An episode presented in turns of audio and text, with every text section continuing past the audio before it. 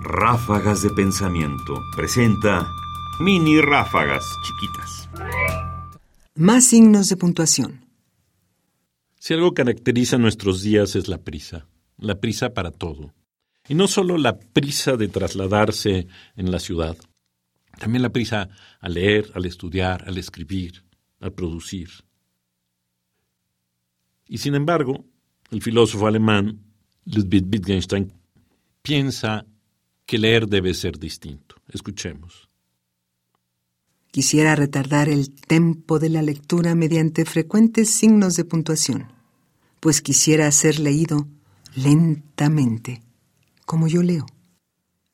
Ludwig Wittgenstein. Observaciones diversas. Cultura y valor.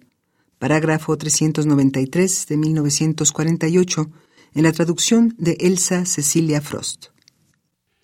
Y es que leer implica tiempo, pero también implica serenidad.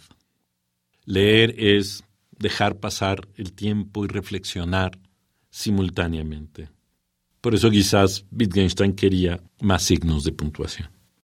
Más información en la página ernestopriani.com. Busca el podcast en www.radiopodcast.unam.mx diagonal podcast. Comentarios Ernesto Priani Saizó. Producción Ignacio Bazán Estrada.